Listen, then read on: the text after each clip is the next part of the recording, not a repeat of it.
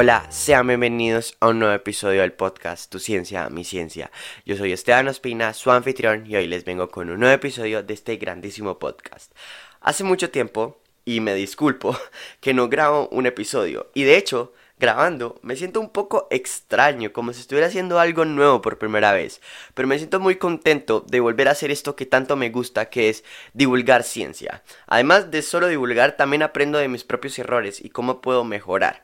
Así que hoy vamos a tratar uno de los temas más controversiales e importantes de la física y de la ciencia en general.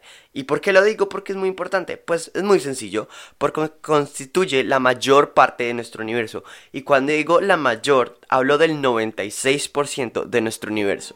Así que si te ha parecido interesante, quédate y escucha este episodio. Así que escucha, disfruta y comparte. Comencemos.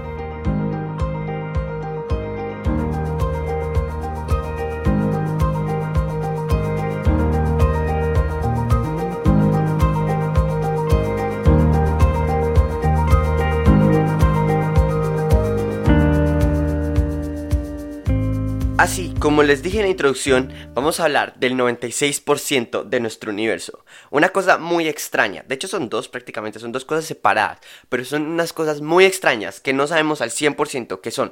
Solo sabemos que están ahí por las interacciones gravitacionales que tienen con la materia.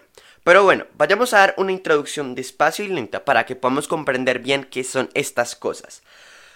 Bueno, nuestro universo observable es el universo que interactúa con la fuerza electromagnética. Recordemos que la fuerza electromagnética es mediada por una partícula o un bosón llamado eh, fotones. Los fotones llevan esta fuerza a través de las partículas fermiónicas como son los protones, los electrones y los neutrones. La fuerza electromagnética es la fuerza que mantiene junta a, las moléculas. Por ejemplo, las moléculas de H2O está están juntas gracias a la fuerza electromagnética. Otra otra cosa que da la fuerza electromagnética son las cosas visibles. Por ejemplo, cada vez que llega un rayo de luz al cuarto, por ejemplo, a la pared de mi cuarto, es toda reflejada. ¿Por qué digo que es toda reflejada? Pues muy fácil. Porque las configuraciones de las moléculas de la pared de la que está compuesta refleja toda la luz. Bueno, ahora me estoy yendo un poco complicado, vayamos despacio, creo que me estoy saltando muchas cosas que tengo que contarles.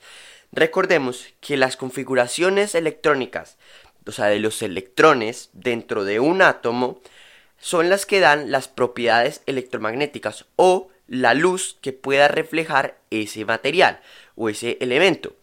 Por ejemplo, el hidrógeno tiene un color diferente al, de el, al del helio y si tenemos una molécula puede ser un poco diferente. Por ejemplo, cada vez que nuestro, por ejemplo, yo tengo un, reloj que mide la oximetría o los niveles de oxígeno en sangre. Lo que hace el reloj es que despide una luz y, y, hace que rebote en esas moléculas. Y cuando rebota, él las puede leer sabiendo cuánto porcentaje de oxígeno hay en mi sangre. Él sabe exactamente cuál es esa línea de absorción y emisión de esa molécula porque ya se ha estudiado en el laboratorio. Recordemos que las moléculas también tienen líneas de absorción. ¿Qué carajo es una línea de absorción? Pues es muy fácil. Por ejemplo, tú tienes un polvo... No, es mucho más fácil que eso. Por ejemplo, la camiseta que tienes puesta. Digamos, la camiseta que tengo puesta en este momento es azul. La camiseta refleja todos los colores que le llega del sol, que es una luz blanca, pero absorbe la línea del azul, así que queda como si tuviera un, un color azulado. Bueno, ya entendemos más bien, muy bien, cuál, por qué las moléculas y átomos tienen los colores que tienen.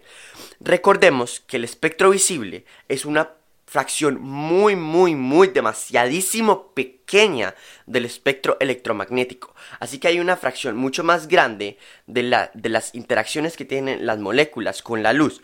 Por ejemplo, los humanos. Los humanos eh, radiamos en infrarrojo. Quiere decir que está en una línea del espectro electromagnético por debajo del rojo. Es una línea de menor energía, pero que nosotros mismos irradiamos, que es por el mismo calor que genera nuestro cuerpo por las mitocondrias que generan energía. Pero bueno, me estoy saliendo del tema. Como el universo visible solo interactúa con la luz electromagnética, ya sea rayos X, rayos gamma, luz visible, luz infrarroja, luz de microondas, todo el espectro electromagnético eh, pues ese es el, universo visible. El problema es que el universo visible es tan solo el 4% de nuestro universo. ¡Qué miserable! Eso es una miserableza terrible.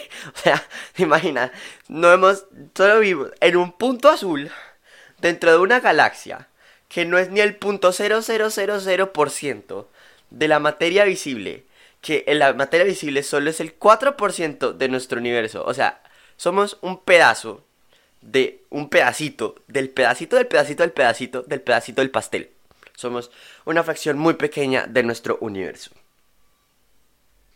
Pero bueno, ya paremos de ser miserables y vayamos al tema de hoy, la materia y la energía oscura. Estas dos entidades que controlan prácticamente toda la evolución de nuestro universo, ya que son las que más gobiernan, porque son el 72% y el 20 piola por ciento. 25% para ser exactos, no, no va a decir 20 piola por ciento. Entonces el 25 y el 72%. Eso da un total de... Venga, que mis matemáticas están muy mal. Ah, no, perdón, es 24%. Así, así sí nos da el 4% del universo.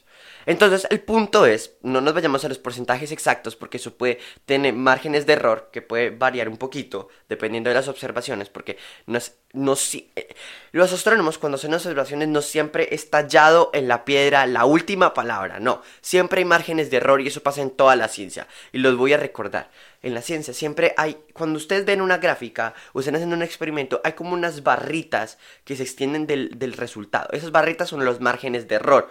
Entonces, nunca van a ser cero, siempre va a tener un porcentaje de error, así que por eso no les di, pues estaba como ahí como oscilando entre varios números de porcentajes, pero bueno, ese es más o menos el porcentaje, entre 70, 72 y 23 a 25%. De, de 72 me refería a energía oscura y de, y de 23 a 25 de materia oscura. Ahora bien, ¿Qué es la energía oscura y qué es la materia oscura? Pues primero les tengo que contar dos historias. Pues vayamos primero con el menor porcentaje. Vamos con la, con la materia oscura. Swisky era un astrónomo muy introvertido. De hecho, tenía un mal, era muy reconocido por su mal humor. Pues él estaba observando la velocidad rotacional de unas estrellas alrededor de una galaxia. Pero antes de continuar con la historia, hay que recordar las ecuaciones de Newton, la gravitación universal. Recordemos que un cuerpo, cuando es mucho más masivo, hace que el otro cuerpo que esté rotando alrededor de él gire mucho más rápido, que su velocidad rotacional sea mayor. Por eso, calculando la velocidad rotacional del objeto, podemos también intuir contrariamente cuál es la masa del objeto que tiene mayor masa. Pero bueno, Swisky, como estaba observando las estrellas, calculó la velocidad rotacional y también calculó la masa que había en esa galaxia. La masa que tenía el agujero negro, la masa que tenían las estrellas, la masa que tenía el polvo, la masa de lo que podía ver. Tengan esta palabra en cuenta, lo que podía ver. Pero cuando se dio cuenta la velocidad rotacional que tenían las estrellas alrededor de la galaxia, quedó totalmente ah, deslumbrado, sorprendido pensaba, hasta pensó en un punto que las ecuaciones de Einstein, de Newton, perdón, estaban mal. Pero el problema llega aquí, que lo que pasa, él propuso que había una materia que no podía ver, una masa oscura, la materia oscura. La materia oscura es la responsable de que las estrellas en una galaxia giren mucho más rápido alrededor. Porque recordemos que si es mucho más masivo, puede girar mucho más rápido. Porque miren, les voy a decir algo. Traten de imaginarse una gráfica. Solo el, palo X y el Z. Y el palo X y Y. Ahora, normalmente la velocidad de las galaxias, em, de las estrellas, empieza eh, por las ecuaciones de Newton. La teoría nos dice que debería disminuir por la distancia al cuadrado, la velocidad, dependiendo de la masa que tenía la galaxia. Pero la cosa es que Swisky encontró que las, que las estrellas mantenían su velocidad casi igual o hasta un poquito más que las estrellas que estaban más cerca dentro del punto gravitacional, que era el agujero negro. Así que él dijo, oh my god, aquí debe haber algo que no podemos ver, que es la materia oscura. Algo más que me encanta y me parece súper mega importante es que la materia oscura no solo juega un papel importantísimo en la rotación de las estrellas, tiene roles mucho más allá de este. Por ejemplo, formación estelar, formación galáctica, formación de cúmulos. De hecho, también este fenómeno pasa en los cúmulos. Por ejemplo, acuérdense que un cúmulo bueno, si estamos hablando de un cúmulo, bueno, estoy hablando de un cúmulo galáctico en este caso. Entonces, las galaxias giran alrededor de un punto gravitacional, pero tampoco se podía explicar la velocidad de las galaxias porque no había suficiente masa. La única manera de explicar la velocidad que tenían era poniendo una gran cantidad de materia oscura. Pero cuando digo una gran cantidad, esa es mucho más de la propia materia visible que tenía esa galaxia. Así que son números impresionantes pero no los voy a complicar con números, solo quedémonos con la teoría. Pero también les estaba diciendo que la materia oscura también jugaba un papel mucho más importante en otras cosas, y así lo es. La materia oscura también funciona como, eh, es más, ayuda a la formación estelar, a la formación de galaxias, a la formación de nuestro universo como lo conocemos hoy en día. Sin la materia oscura, de hecho, se cree que nuestro universo no sería como lo es hoy, que las formaciones eh, cósmicas, por ejemplo las galaxias, las estrellas, todo eso no se hubieran podido formar si no hubiera sido gracias a la materia oscura. Así que esta cosa tan misteriosa nos ayuda a que nosotros existamos, porque sin la formación estelar galáctica, los humanos no pudiéramos haber existido porque no hubiera podido crearse los sistemas solares, estrellas, los elementos pesados que se crean en supernovas o hipernovas. Así que hay que agradecerle a este mate, esta cosa tan extraña que es la materia oscura. Ahora, vayámonos al otro lado de la historia, la energía oscura. Una cosa mucho más enigmática y controversial que la, que la materia oscura. La energía oscura es un rompecabezas mucho más peligroso y rompe mucho más las cabezas, como su nombre lo dice, a los científicos que la materia oscura. Y aquí lo voy a explicar por qué. Pero primero con la mini historia de cómo se descubrió o cómo se dieron cuenta que esto existía. Creo que aquí todos conocemos quién es el famoso Edwin Hubble, porque el telescopio Hubble tiene su apellido en él. Pues bueno, Edwin Hubble estaba observando las galaxias lejanas y estaba viendo su espectro. Recordemos que el espectro es como la huella digital del espectro electromagnético de esa cosa que estamos observando. Normalmente el espectro en las galaxias siempre está ionizado porque así se puede ver mucho más fácil. Recordemos que cuando está ionizado es que no tiene electrones. Entonces, cuando está observando, no, hay que retroceder un poquito. Recordemos que las cosas tienen un espectro de absorción. Los elementos pueden absorber ciertas líneas de los colores de la luz blanca. ¿Recuerdan que yo les conté lo de la camiseta azul? Pues si no se acuerdan, retrocedan para que no tenga que repetirlo tantas veces. Entonces, Edwin Hubble, cuando vio el espectro de las galaxias, también vio esas líneas de absorción. Todo normal, hasta que se dio cuenta que no todo estaba tan bien como pensaba. Las líneas estaban corridas hacia el rojo. Y tú estás diciendo, ¿pero qué? ¿Cómo así que corrías hacia el rojo? ¿Eso qué tiene que ver? Pues hay que recordar un fenómeno muy importante llamado el efecto Doppler. El efecto Doppler es aquel efecto que hace que las longitudes de onda que están propagándose por un medio se expandan o se contraigan dependiendo del observador o del emisor. Por ejemplo, cuando hay una ambulancia que está andando por tu ciudad y tú estás en un punto X, por ejemplo, tú estás parado en la acera de la ciudad y la ambulancia está pasando al frente tuyo, cuando se está acercando la ambulancia a ti, le escuchas el sonido de la ambulancia mucho más agudo. Esto quiere decir que las longitudes de onda se están, se están acortando. Pero cuando se está alejando, el sonido se hace un poco más grueso. Las longitudes de onda se están alargando. Pues el alargamiento es lo que le pasa al acercarse al rojo. El rojo es una longitud de onda un poco más grande, mucho más larga. Entonces lo que estaba viendo Hubble o lo que vio por las ecuaciones y por el efecto Doppler es que las galaxias se estaban alejando. Sí, como escuchan, se estaban alejando. Pero también encontró una ley universal llamada la ley de Hubble. La ley de Hubble básicamente nos dice que entre más lejos esté una galaxia, más rápido se está alejando. Y de hecho, eso trae consecuencias muy interesantes que no contradicen, pero le ponen una flecha en el corazón de la relatividad general. De hecho, si esto fuera así, porque el universo es infinito, podrían haber galaxias que se están alejando más rápido que la velocidad de la luz. Sí, como escuchaste, más rápido que la velocidad de la luz. Y voy a explicar el por qué. No se me empiecen a preocupar diciendo, Esteban está mintiendo. Eso es imposible. ¿Cómo? ¿Cómo? Pero la verdad es que de hecho la propia relatividad permite esto. Y les voy a explicar por qué. Antes de irnos, ¿qué es exactamente la energía oscura? Voy a explicar esto para que no les quede la incógnita. Recordemos que el propio espacio-tiempo es el que media, es como un teatro. El espacio-tiempo es como el teatro. Y los actores son la materia, la materia oscura y la energía oscura que es la que hace, que es lo que hace cómo se deforme, se expanda, se contraiga el propio espacio-tiempo. Así que recordemos que el propio espacio-tiempo se puede expandir mucho más rápido que la velocidad de la luz. Lo permite y está permitido por la propia relatividad general. De hecho, lo expliqué en el, en el podcast de la ciencia y la ciencia ficción de la ciencia del warp drive.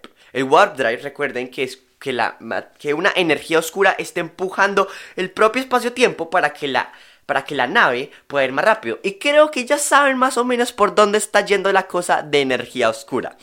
Así, ¿qué es lo que pasa con estas galaxias? Se están alejando mucho más rápido, no porque ellas se estén moviendo a través del espacio-tiempo más rápido, sino que el propio espacio-tiempo entre nuestra galaxia o donde nosotros estamos y esa galaxia se está expandiendo, así permitiéndole ir mucho más rápido que la velocidad de la luz, sin romper ninguna ley física. Sí, así es. Así es la vida, sorry. Así que, ¿qué es la energía oscura? Pues no lo sabemos. Así lo digo, no lo sabemos. Hay varias teorías. La energía cuántica del vacío, hay otra que es la propia constante cosmológica, que la propia constante cosmológica viene incluida dentro de las ecuaciones de Einstein del tejido del propio espacio-tiempo, de la gravedad. Entonces, y otros también creen que es la propia naturaleza del espacio-tiempo, que prácticamente es como la constante cosmológica. Así que la propia energía oscura es la responsable también de la expansión de nuestro universo desde el principio, desde el Big Bang. Pum, pum. O sea, eso es muy interesante y les voy a explicar por qué. Porque si no hubiera contribuido la energía oscura en el principio desde el Big Bang, probablemente nuestro universo se pudiera se hubiera, se hubiera podido contraer otra vez haciendo un Big Crunch. Me refiero que si la energía oscura en este momento no estuviera haciendo que nuestro universo se expandiera, la propia gravedad empezaría a contraer todo, haciendo que todo se volviera, volviera, volviera y haciendo una singularidad otra vez, creando otro Big Bang se cree, se cree que eso podría pasar, pero gracias a la energía oscura las cosas se están expandiendo y no contrayendo. Pero la energía trae un problema muy divertido, muy interesante y muy triste al mismo tiempo. Y es que estamos encerrados en nuestra propia burbuja. Sí, así como lo están escuchando. De hecho, la propia energía oscura y la propia expansión del universo permitiría los propios multiversos dentro de un mismo universo. ¿Y a qué me estoy refiriendo? Pues muy fácil, acuérdense que la información no puede viajar más rápido que la velocidad de la luz, así que nos encierra en un horizonte de luz, eh, así lo llamo, en un horizonte de luz. Por ejemplo, a medida que el, no es un ejemplo, a medida que el espacio-tiempo se expande, nuestro, nuestro horizonte se va cerrando entre comillas, no se va cerrando, se va, se queda en el, es el mismo horizonte, pero las cosas que se están alejando se van saliendo de nuestro horizonte, haciendo que sea imposible que podamos llegar a otras galaxias mucho más lejanas desde nuestro grupo local. Estamos encerrados en nuestro propio grupo por siempre, a menos que desarrollemos Warp Drive y podamos viajar más rápido que la velocidad de la luz. Y volviendo al tema de los multiversos, esto es porque como no puede viajar nada más rápido que la velocidad de la luz, nos encierra dentro de nuestra propia burbuja universal. Y así es, esa es la cosa que como estamos encerrados no podemos ir a otras burbujas. Entonces haciendo esas otras burbujas desconectadas de nuestra propia burbuja porque la velocidad de la luz no lo permite que se conecten, haciendo que sea otro universo aparte. Ya entendieron el punto, ¿right? Y eso está muy chulo, muy interesante, pero al mismo tiempo muy triste, haciendo que la exploración espacial sea muy triste. Bueno, ahora que ya tenemos una idea general de qué es la materia y la energía oscura, hay que hablar de algo muy importante en la cosmología, que es el fondo cósmico de microondas. Yo creo que algunos de ustedes saben aquí qué es, pero voy a resumirlo brevemente. El CMB o cósmico, fondo cósmico de microondas o cosmic, cosmic Micro Background es el fondo de micro, es el fondo de luz prácticamente que quedó desde el Big Bang. Pues hay que, hay que contarles algo muy importante antes. Cuando se inició el Big Bang, cuando el universo se estaba expandiendo, se generó una gran cantidad de energía. Pero la luz eh, no podía viajar unos pocos nanómetros antes de ser absorbida por las partículas o por átomos. La materia era muy espesa y era opaca a la radiación, así que la luz no podía viajar, casi nada. Pero cuando el universo se, expandió más, la luz y eh, la materia bajó su densidad, haciendo que la luz pudiera eh, poder andar mucho más, haciendo que esa luz que empezó a viajar que pudo, salirse de esa materia es la que quedó del remanente del Big Bang y es la que conocemos hoy como el fondo cósmico de microondas. Pero te estás preguntando, ¿pero por qué hoy en día es tan bajita la energía de esa luz de microondas si antes tenía mucha energía? Pues muy fácil. A través que la, a medida que la luz va viajando, a través del espacio va perdiendo energía y sus longitudes de onda se van alargando. Además, recordemos que como el universo se está expandiendo por el efecto Doppler, hace que estas ondas se alarguen mucho más. Entonces, ¿pero qué tiene que ver el fondo cósmico de microondas? Pues muy fácil, el fondo cósmico de microondas nos deja ver la distribución de la materia oscura, materia de la cuánto porcentaje de materia oscura, materia bariónica y cuánta energía oscura había en el Big Bang. Sí, eso es muy interesante porque nos dice que de hecho la energía oscura a comparación de hoy en día es mucho más bajita. Pero lo más importante para mí y lo más interesante es que si ustedes ven el fondo cósmico de microondas, ven que hay unas variaciones por centésimas de grados Kelvin. O sea, en pocas palabras, de temperatura. ¿Y qué quiere decir eso? Que estas zonas son un poquito más densas, tienen un poquito más de materia, están un poco más condensadas. Y esto es lo que da a, las formaciones cósmicas hoy en día, a las formaciones eh, astronómicas, a, a, los astros. Esas pequeñas fluctuaciones son las que dan a los astros que conocemos hoy en día. Y te estás preguntando, ¿pero qué hacen estas fluctuaciones? O sea, ¿qué generan estas fluctuaciones si antes todo era súper mega homogéneo? Pues hay dos teorías. No, de hecho, yo solo conozco una. La primera es las fluctuaciones cuánticas del vacío. Esas pequeñas fluctuaciones cuánticas hacían que haya una pequeña mayor densidad, haciendo que se comprima un poco más y se vuelva más caliente, haciendo que se expanda. Y al expandirse, acuérdense que se contrae. Eh, no, cuando se, y cuando se expande se enfría un poquito. Y al enfriarse, las cosas frías se tienden a contraer, haciendo que se contraiga y se expanda, haciendo como unas ondas. Y estas ondas son las son las eh, variaciones acústicas. Esas variaciones acústicas se pueden sacar a unas ecuaciones y se hace como una onda en una gráfica.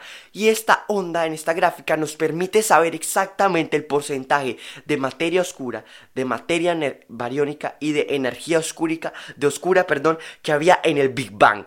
Y esto es muy importante y muy interesante porque nos ayuda a entender la evolución que ha tenido el cosmos y estas tres cosas que, que lo gobiernan. Además, que la materia oscura, como les había mencionado antes, es una de las responsables y una influenciadora muy importante de la formación de los astros. No, es que no me canso de repetirlo porque es algo muy importante, muy interesante.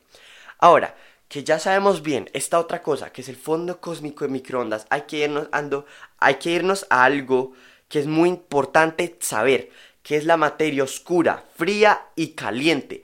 Porque sí, porque hay muchos modelos que tratan de explicar la materia oscura, pero se topan con estas cosas que es la materia oscura fría y la materia oscura caliente. La definición de fría y caliente no es que esté caliente en temperatura o fría en temperatura. No, cuando se refiere a fría es que no está yendo a velocidades relativistas. ¿Qué es una velocidad relativista? Pues muy simple, que no está yendo a velocidades cercanas a la de la luz. Así que la materia oscura fría es la materia oscura que va más despacio. Y la materia oscura caliente es la materia oscura que va muy rápido, casi a la velocidad de la luz.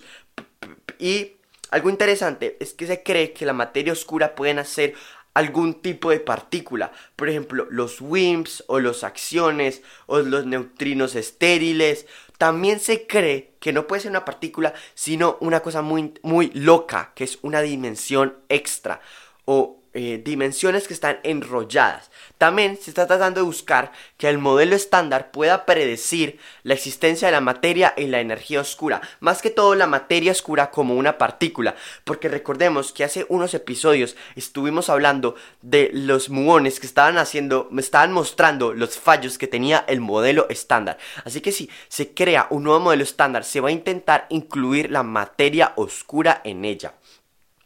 Bueno, Ahora que ya hablamos de, de qué podría ser la materia oscura, de qué es la energía oscura y todo este rollo tan enorme, vamos, voy a decirles algo. No sabemos nada del universo. seguimos, seguimos tratando de descubrirlo porque la verdad somos una pequeña civilización en un borde cósmico que sigue expandiéndose y que la información mm, no, nunca la vamos a tener. Como el universo es infinito, probablemente la información también y no tenemos la capacidad para entenderlo completamente. Así que con este pequeño mensaje que probablemente los desanime algo, antes por lo contrario, anímense a estudiar física o ciencias para poder descubrir muchas más cosas y poder entender el cosmos de una manera mucho mejor, poder tener mucha mejor tecnología, poder desarrollar tecnologías limpias, que hoy es lo que más necesitamos. De hecho, hace un poco leí un artículo que decía que en poco, en poco menos de 10 años o una década los arrecifes de coral se extinguirán por completamente. Así que los invito a que podamos desarrollar nuevas tecnologías limpias y que sean científicos todos. Así que escucha, disfrute, comparte. Nos vemos.